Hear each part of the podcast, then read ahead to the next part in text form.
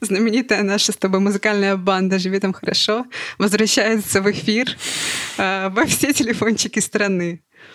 Даша, привет. Привет, привет. Да, это подкаст «Живи там хорошо». И меня зовут Даша Полыгаева, я живу в Дубае. А, да, Даша не забыла, где она живет, несмотря на то, что долго путешествовала по разным другим странам.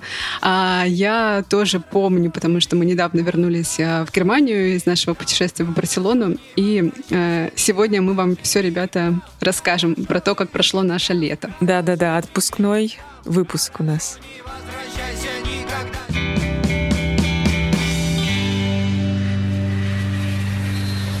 Ну что, Даша, рассказывай, как ты отдохнула? Я помню, как ты томительно вот эти все наши многочисленные сезоны, пока мы с тобой выходили в Даша упал микрофон. Успех. Просто успех. Мы хорошо отдохнули. Расскажи, как все прошло? Да, я, по-моему, упоминала, что мы с большим-большим трудом получили визу шенгенскую, не по тем причинам, по которым сейчас россиянам, возможно, будет сложно или невозможно получить визу, а просто в Дубае так процесс организован, очень долго приходится ждать. Э, если честно, я уже настроилась на то, что никуда мы не попадем, во всяком случае, в Европу, и какие-то другие варианты начали рассматривать. И отправились мы все-таки в путешествие в начале июля, практически месяц, наверное, нас не было, по-моему, месяца одна неделя.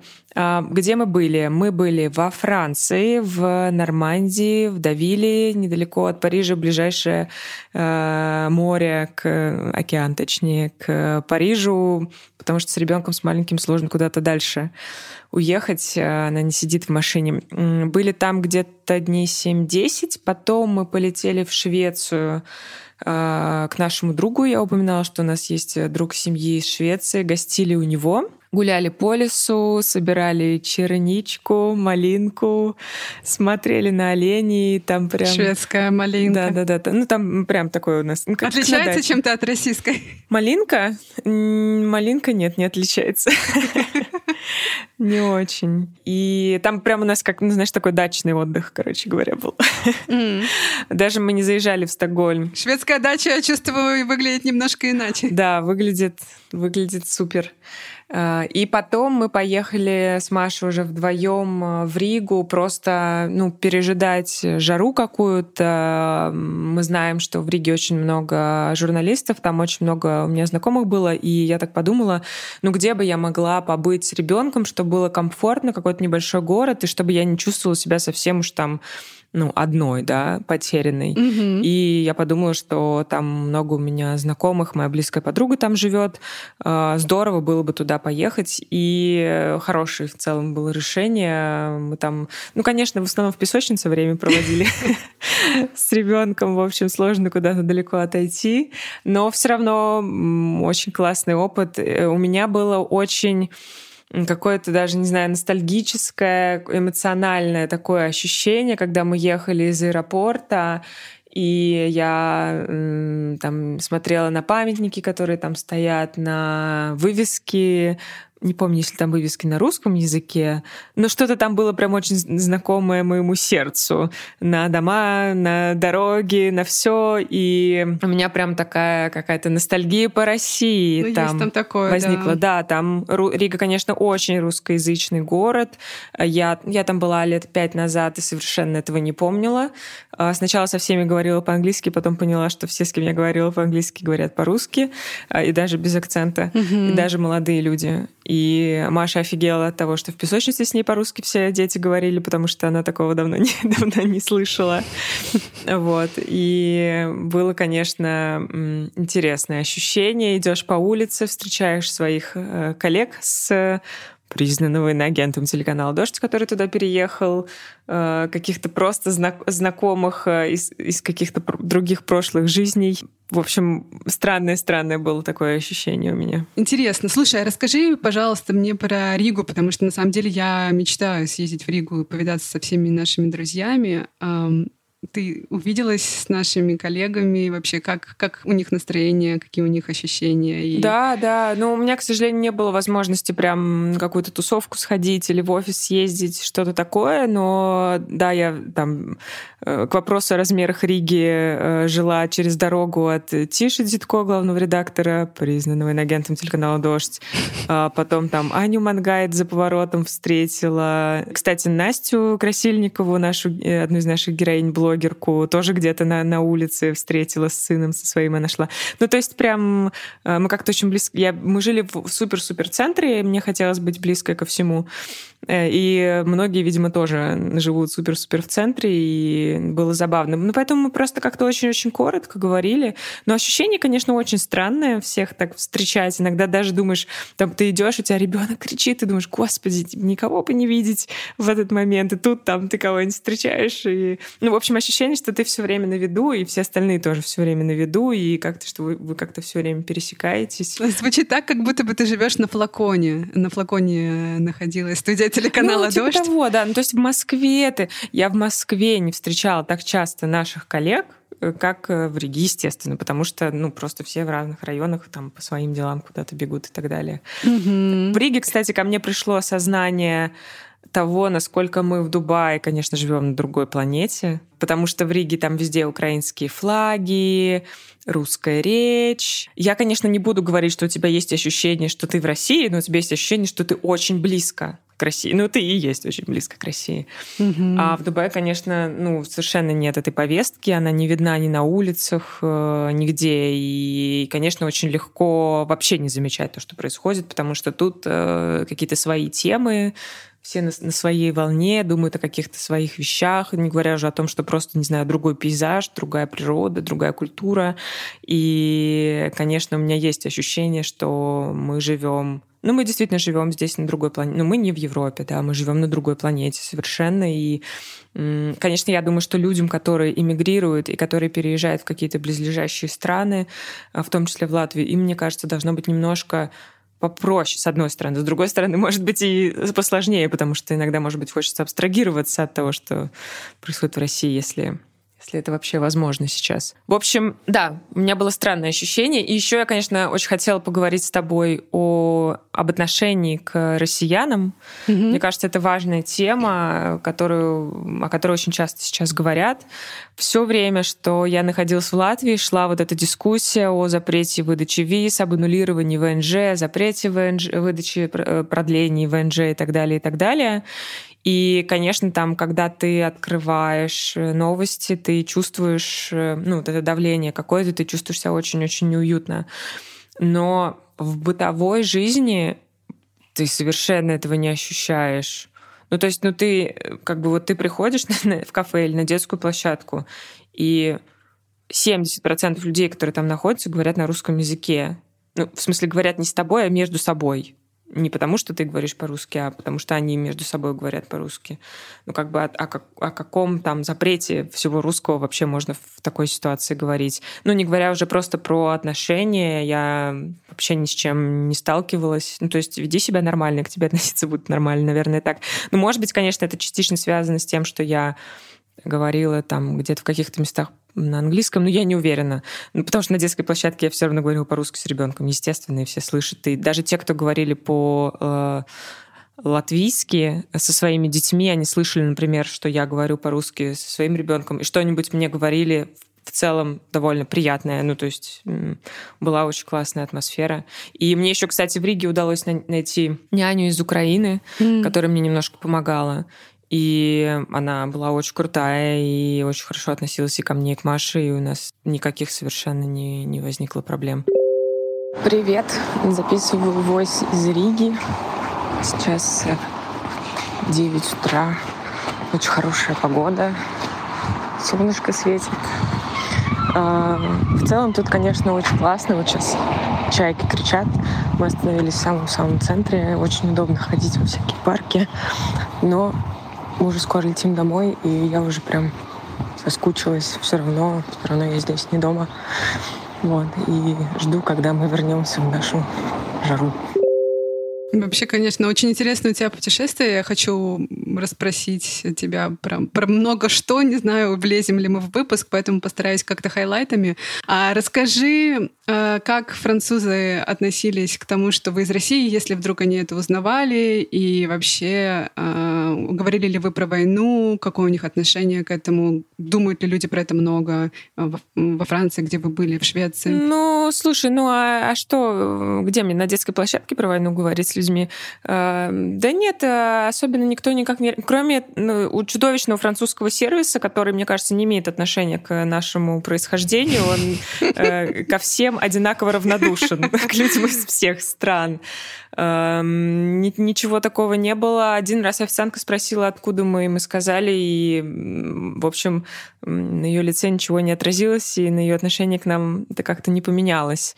Был один момент, когда мы с Машей ходили на океан каждый день, и там была девочка с кем-то, я не могла понять, это няня или бабушка, не очень понятно было. И я слышала, что они говорят по-русски, девочки там примерно Машиного возраста. И э, как-то мы оказались на детской площадке, и, и я слышала, что с ней говорят по-русски, но я просто молчала, как рыба. Просто молчала, как рыба. А потом мы оказались на карусели вместе, и, короче говоря, мы заговорили, и ее, как оказалось, няня мне говорит, о, а вы говорите по-русски, да что же вы не сказали, мы же с вами уже много раз виделись, а вы откуда? И я такая, мы из России. Она говорит, очень хорошо, а я из Грузии, а это Ева, она из Москвы, я ее няня, очень приятно познакомиться. А что же молчали-то? Я говорю, ну, мне, ну я не знала, как, как, как мне что говорить. Ну, никогда не знаешь, как люди отреагируют. Она говорит, да, да, это все нормально, да, никаких проблем. Ну, то есть, э, нет, во Франции, конечно, никакого не было совершенно ощущения. Друзья, через минуту мы продолжим рассказывать про наше с Дашей лето, а пока хотим порекомендовать вам подкаст от студии «Либо-либо». Их новый подкаст называется «Харбин». Это история о том, как люди из России бежали от революции и репрессий в Китай, а попали в мир, где мушкетеры бьют большевиков, а самураи падают с неба. Когда в России началась гражданская война, одна из ее колоний в Китае превратилась э, в вольный город Харбин. Сюда сотнями тысяч потянулись иммигранты и беженцы, и город на полвека оказался в пространстве такой альтернативной истории. Там у белого движения появился второй шанс, а на улицах заговорили на смеси русского и китайского языков. Напоминает немного то, что сейчас происходит в Тбилиси, Риге и других точках притяжения россиян. Я, кстати, ездила в Харбин с одноклассниками. Это была такая школьная поездка, и помню, мы ходили по разным местам, связанным с русской революцией. И этот подкаст от студии «Либо-либо» стал для меня новым погружением в историю этого необычного места. Ссылку на подкаст «Харбин» мы оставили в описании этого эпизода. Мне тоже есть тебе что сказать, но я не знаю, стоит ли с этой темы начинать, потому что, наверное, надо какую-то вводную часть рассказать про мое лето и мою поездку в Барселону. Да, давай, давай, давай на тебя переключимся ты, вы с Филиппом добрались до вашего любимого города. Да, любимого. Мне кажется, я так про каждый город примерно говорю. Мы, мы едем в Рим, любимый город. Лиссабон, любимый город, хотя никогда там не были. ну, один из любимых городов. Есть города, которые нам э, по разным причинам очень нравятся. Барселона, в том числе нам близка, потому что мы там встретились. Первые две недели наших отношений там прошли. И для нас такой это особенный город. Ну и вообще я Барселону очень люблю, потому что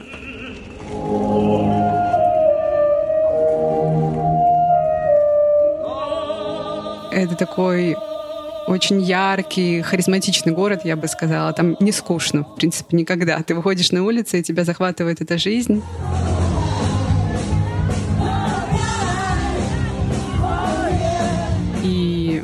Я понимаю, что мне очень этого не хватает, потому что Штутгарт, он, в общем-то, не маленький город, но это и не мегаполис. И я понимаю, что я скучаю все-таки. Я, наверное, девочка из большого города, отравленная Москвой, поэтому... Я тебя понимаю, да. Да. В общем, поехали мы в Барселону на две недели. Главное событие, ради которого мы туда поехали, это была а, свадьба школьного друга Филиппа, Фрэнка. И это была такая очень необычная свадьба, потому что Фрэнк, он немец а, с бразильскими корнями, и с бразильско-бельгийскими, потому что у него мама бельгийка, которая а, родилась в Бразилии, а папа немец. For seven years now, you've been always at my side. А невеста Ви а, — это вьетнамская девушка, которая родилась в Париже. Mm-hmm. То есть это такая вьетнамско-французская, немецко-бельгийская, бразильская свадьба. I would like to start off my vows to you. И на эту свадьбу съехались люди из огромного количества стран, потому что Фрэнк, как и Филипп, тоже рос на чемоданах, то есть переезжал из страны в страну, поэтому у, нее, у него есть друзья в разных странах мира. А, и были ребята из Тайваня, из Вьетнама, из Франции, из а, Германии, Испании, Штатов, а, Бразилии. А, я была единственной русской, как э, пошутила наша звукорежиссерка Вера, а, когда мы переписывались вот про эту свадьбу, что good Russian, такое интересное ощущение, когда ты представляешь э, свою страну в такой очень э, страшный, странный период. Вы нас даже не представляете. Да? да, вы нас даже не представляете.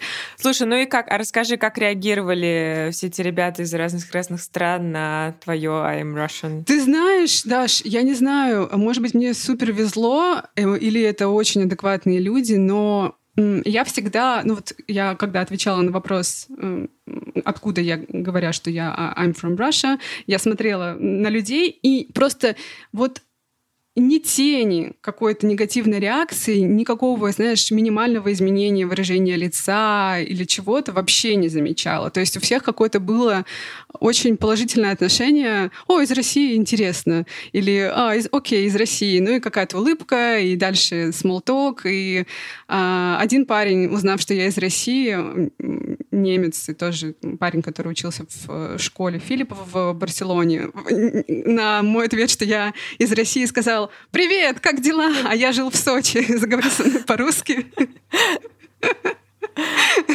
Оказалось, что а, он изучал изменения климата и вообще, что происходит с Землей и прочее, прочее. И почему-то его отправили, ну, была стажировка в России, в Сочи, его отправили в Сочи, и он так э, с большим интересом, любовью относится к России, мы с ним про это поболтали.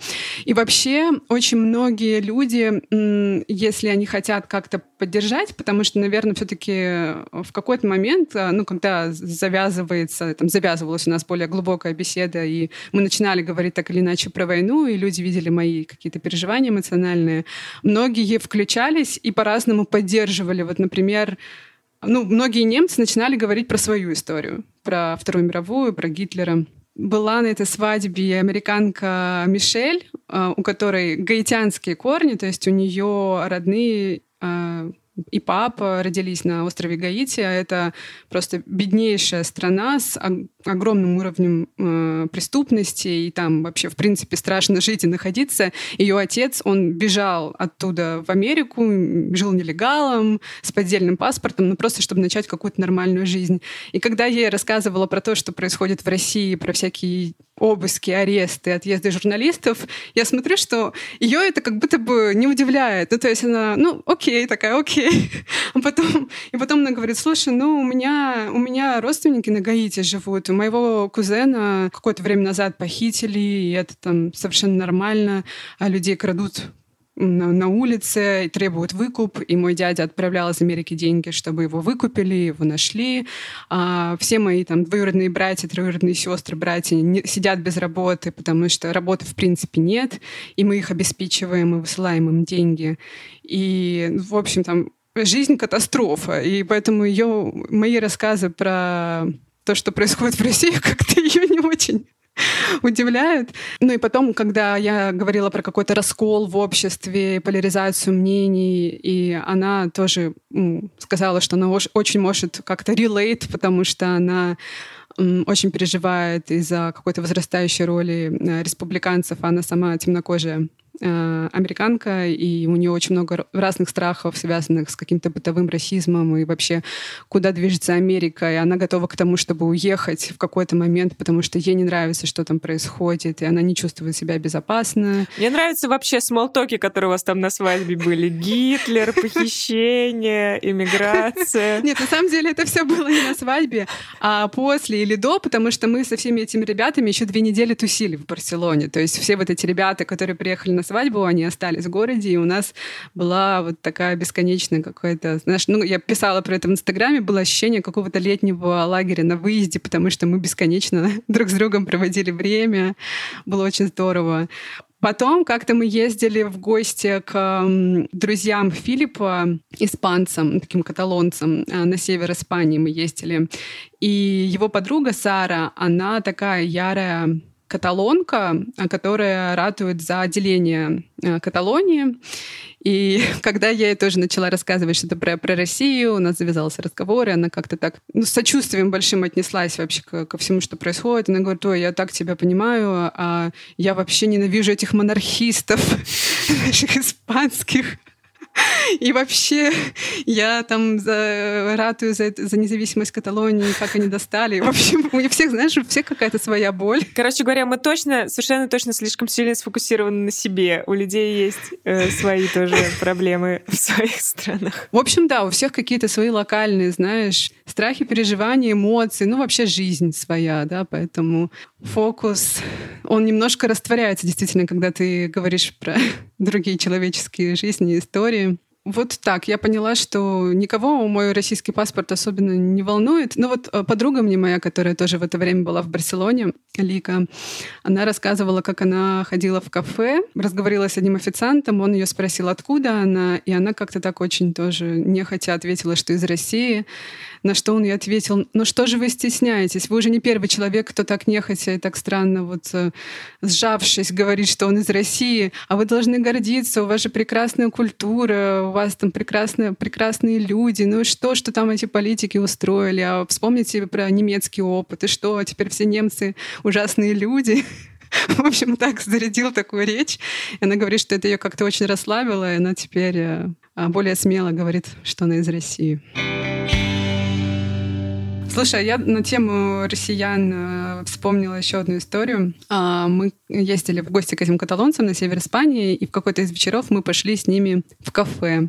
Есть бургеры, потому что они устали уже от испанской еды, поели, и их дети не хотели а есть испанскую еду, потребовали бургеры. В общем, мы пошли в это кафе. И в какой-то момент я, заказывая еду, понимаю, что у официантки такой очень э, скажем так, славянский акцент. Ну, то есть я подумала, что, скорее всего, она из России, но потом а, вдруг э, ну, задумалась, а, а вдруг, может быть, не из России, может быть, она из Белоруссии, может быть, она из Украины.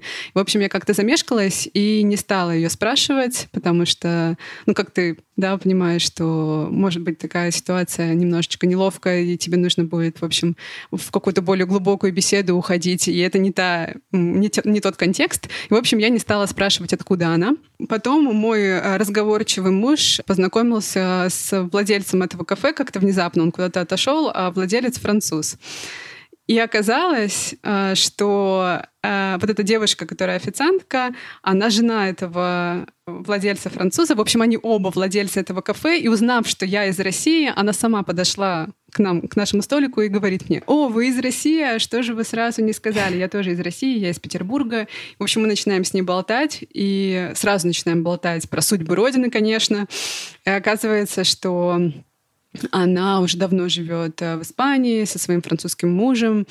И когда началась война, она очень страшно, ну тяжело, как, как, как и мы с тобой, как многие, да, переживала эти события. И вот она говорит мне, что ей вообще ничего не помогало. Она там закрылась у себя дома, не выходила на улицу, пока она не приняла решение, что в это кафе, которое они с мужем открыли вот как раз недавно, они найдут э, украинских ребят, ну, чтобы как-то помочь, поддержать украинских беженцев. И вот они устроили на работу двух украинских беженок, девушек. И, в общем, мы как-то с ней начали про, про, про все это говорить, и так мы хорошо поговорили, что через 20 минут нашего общения мы уже с ней обнимались, обменивались телефонами. И вообще было какое-то приятное чувство, что ты вот так можешь э, встретить человека из своей страны и как-то вот так э, очень честно и душевно, открыто поговорить. Такой был какой-то мощный опыт. Кусочек России. Кусочек России, да. Кусочки России разлетелись. Да. Приятно встретить э, хорошего русского. Мы сейчас э, активно думаем над новым сезоном, над темами выпусков. Пишите нам, пожалуйста, э, свои идеи. У нас есть Инстаграм, у нас есть Телеграм. Инстаграм признан экстремистским. Телеграм нет, боже мой. А, у нас есть всякого рода социальные сети, в которые можно обратиться, и вам ничего за это не будет. Э, пишите также на почту. Почтой, кажется, еще можно пользоваться. А, о чем вы хотели бы услышать в выпуске в этом сезоне, нам очень важно знать ваше мнение. Тем временем э, мы готовимся к выпуску с очень классной эксперткой, с коучем Олей Полищук, которая приходила уже к нам в подкаст и коучила нас с Дашей на предмет наших карьерных терзаний. А, мы хотим задать ей ваши вопросы. Если у вас есть вопросы, связанные с поиском работы, с поиском себя в эмиграции, э, как сделать какой-то career shift э, и так далее. Оля с удовольствием ответит. Присылайте нам в Телеграм ваши войсы. Можно в Инстаграме задавать ваши вопросы. С удовольствием мы эти вопросы Оле передадим. Угу. И, к слову, про работы и проекты. Я знаю, что среди нашей аудитории очень много разных э, фрилансеров, удаленщиков и ребят, которые делают какие-то свои классные штуки. И я знаю, что есть даже те, кто запустил или запускает подкасты. Поэтому у нас для вас есть э, небольшая новость. А мы с ребятами из подкастов «Живи там хорошо» и «Она сказала, он сказал» — это второй мой подкаст. А, мы решили объединиться, а, чтобы делиться силой подкастинга и назвались Power of Podcast, или коротко ПОП. А, мы придумали такой э, сервис э, консультации, где мы будем помогать ребятам в запуске, продумывании и придумывании идеи, а, сторителлинге, монетизации, монтаже. Так что если вам нужна какая-то помощь, а, хочется узнать поподробнее про наш опыт, вы можете зайти по ссылочке которую мы оставим в описании этого эпизода э, на Power of Podcast и оставить вашу заявку. И для слушателей нашего подкаста «Живи там хорошо» мы решили сделать э, скидку в 20%. Она будет действовать до конца сентября. Ура, ура! А еще, ребята, подписывайтесь на наши соцсети. Мы с Дашей планируем выкладывать там фоточки к выпуску. Я хочу, э, поскольку это не вошло в выпуск, рассказать про то, как прошла наша интернациональная вьетнамско-французско-бельгийская немецкая свадьба. У меня много интересных а, видео, фотографий. Если будет интересно, подписывайтесь на наш Инстаграм. И нас можно поддержать. У нас есть Patreon для тех, кто живет за границей. У нас есть Boosty для тех, кто живет в России. У нас уже довольно много патронов. И это очень круто. Спасибо вам огромное. Да, спасибо вам огромное, ребята. Прям а, нас это очень вдохновляет а, делать выпуски. И мы хотим, а, кстати, с Дашей в скором времени организовать организовать а, встречу с нашими патронами, с нашими подписчиками на Boosty и на Patreon е. И а, хотим вас спросить, про что вам было бы любопытно поговорить, ребят. А, вот мы подумали, что, может быть, вам как раз про а, так называемый cancelling э, россиян будет интересно поговорить э, или про что-то еще. Так что можете нам тоже написать, где вам удобно, в Инстаграме или Телеграме или на почту. Ну что, всем спасибо и живите там хорошо. Пока-пока. Пока-пока.